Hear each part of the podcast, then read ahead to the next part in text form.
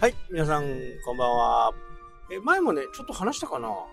あのー、うちの裏のね、漁港が、鮭釣りがね、禁止になっちゃいました。まあ、これでね、今まで、こう、それこそね、パジャマみたいな感じで釣りして、一本釣って帰ってくるみたいなね、え、そんなことができたんですけど、今年からね、できなくなったと。まあ、その代わり、ボートがね、あるんで、そのボートに乗って、河口の付近まで行って、そこで釣りができるということにはなるんですけどね。なので、まあ、頑張れば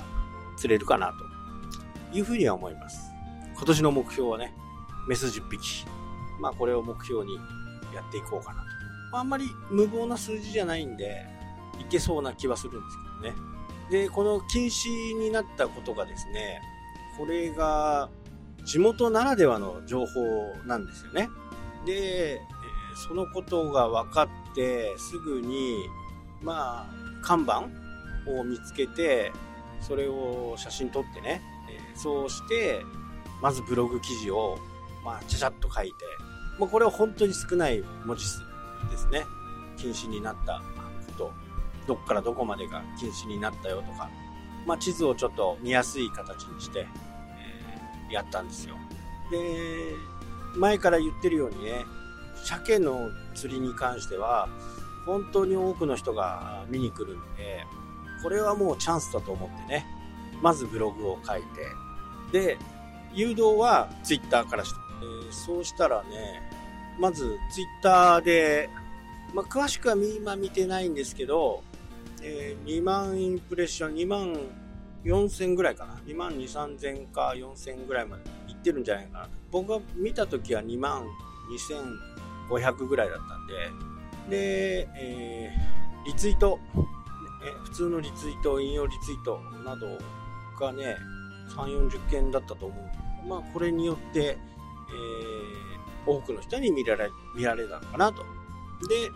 そこは、ツイッターにはブログの URL を載っけてね、ちょっとインパクトのあるようにね、えー、釣り禁止という風な形で、こう誘導したわけです。まあ、そのことによって、えー、まあ、今まで来なかった人なんかもね、見てくれたのかなと。まあ、情報欲しいっていう人だけ、情報だけ欲しいっていう人もね、中には絶対いるんで、まあ、それはそれとして、えー、いいのかなというふうに思って、えー、いましたね。結果はね、だいたい16倍から17倍ぐらい、いつものね。で、アドセンスも、もう、6割ぐらい、目標のね、6割ぐらいを到達しちゃってると。まあ、そのくらいパワーがあるのかなと。鮭はね。まあ、そんな感じで、まあ、うまいことやりましたと。なので、今まで皆さんがブログとかね、サイトとか、まあ、どんなものが人気が高いのかっていうのが分かってくれば、そこに対して情報をね、いつもピーンと貼っていれば、そのことが分かって、あ、これはいいアクセスもらえるなというふうなことが分かってくるんですね。で、前々から言ってるように、マグロとかね、船の部分に関しては、ちょっと敷居が高い分ね、あんまりアクセスが上がらないと。でも、こと鮭に関してはね、すごいアクセスが来るんですよ。で、その前に鮭のことでやったのはね、今年の新作のルアーっていうのをね、紹介して、何のことはない記事だったんですけど、もうそれがもうランキングすぐ1位になってね。まあ自分の中のランキングね、自分のサイトの中、ブログの中のランキングがすぐ1位になって、もうそれを見ただけでね、ああ、やっぱりこれは人気があるんだな、というのを思ってたわけです。そして、えー、いきなりね、禁止の張り紙が貼られた。で、誰も知らないですよね。地方の人は。地域外の人はね。まあ、地域内の人もね、知らない人は多いと思うんですけど。で、それが、ツイッターをやることによってね、多くの人知れ渡ったと。だから情報としてはね、タイムリーで、ニーズがある。まあ、こういったことをね、やり続けていくと、やっぱりいいアクセスをもらえるようになるのかなとか釣りの中でも、その鮭っていう部分、鮭マスですね。鮭マスについては、ファンが多いということが一発でわかるということでね、いろんな情報をみんなが仕入れたがるということも相まって、アクセスがギュンと伸びたという結果ですね。まあ個人的にはね、あの、裏庭で釣れなくなったんで、まあさ、残念ですけどね。まあ、こういう漁港がどんどん北海道含めて全国規模でね、増えていると。一方で、漁港を開放してね、管理をして、料金を徴収して、うまいことやろうという自治体もあるんですよね。そうなれば、非常に注目度も高くなる。だから自治体としてはね、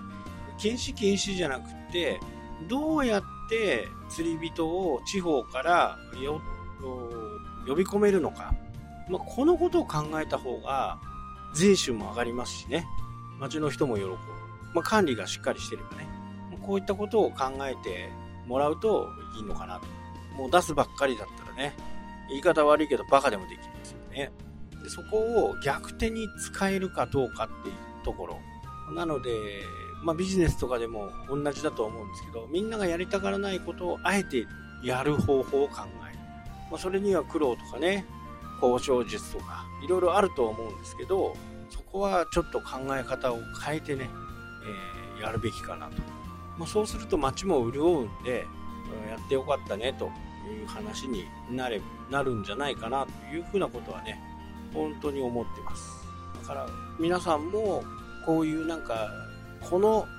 仕事の中でこのことについてはすごい人気があるんだっていうことなんかね、えー、分かってると思うんでそれが業界誌とかねそういったもので公開されるわ、まあ、そこをすぐにピックアップして、えー、ブログサイトに載せるありふれたものであればやっぱりお客さんはあまり見てくれないでも最新の情報今世の中のその業界でのトレンド、これをいち早く、誰よりも早く出すっていうことが、アクセスを集めることにより、結果的にサイトのランキングを上げるということになるんじゃないかな。はい、というわけでね、今日はこの辺で終わりになります。それではまた。したっけ？